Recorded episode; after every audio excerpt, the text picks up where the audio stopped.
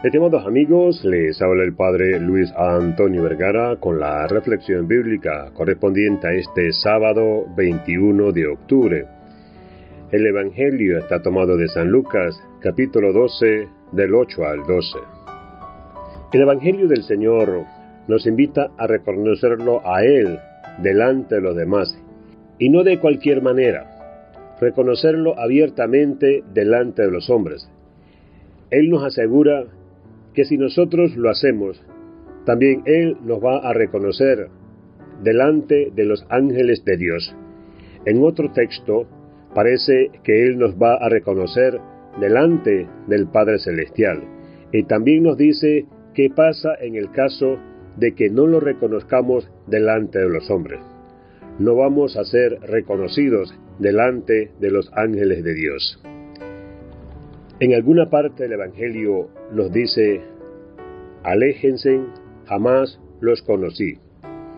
Pero Maestro, si hemos comido y bebido contigo, hemos enseñado en tu nombre en las plazas. Es fundamental esto que el Señor hoy nos dice, reconocerlo delante de los demás. Es lo que en estos años pasados la Iglesia latinoamericana nos invita a realizar cuando nos dice que debemos ser, además de discípulos del Señor, aprender de Él, de estar a sus pies como María. También ser misioneros, testimoniar aquello que hemos visto y oído. No podemos callar de lo que hemos visto y oído. No puede quedar encerrado. Una lámpara no se enciende para que se quede debajo de una cama, debajo de un cajón, sino que es puesta en lo alto para que ilumine a todos los que están en la casa. De la misma manera, nuestra fe debe ser una luz que brille delante de los hombres, para que ellos, viendo nuestras buenas obras, den gloria al Padre que está en el cielo. Por eso la invitación de esta palabra en este día es que no seamos cristianos con miedo al que van a decir, van a pensar.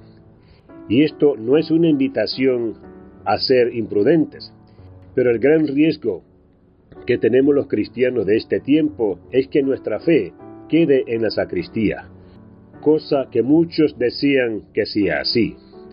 Nuestra fe debe ser testimoniada con claridad y firmeza, con respeto siempre de los demás, pero nunca yendo a la violencia, nunca yendo a los malos modos, pero con mucha claridad y gran transparencia de que nosotros creemos en Jesús y eso implica un modo de ver la realidad, un modo de pensar y un modo de actuar muy concreto.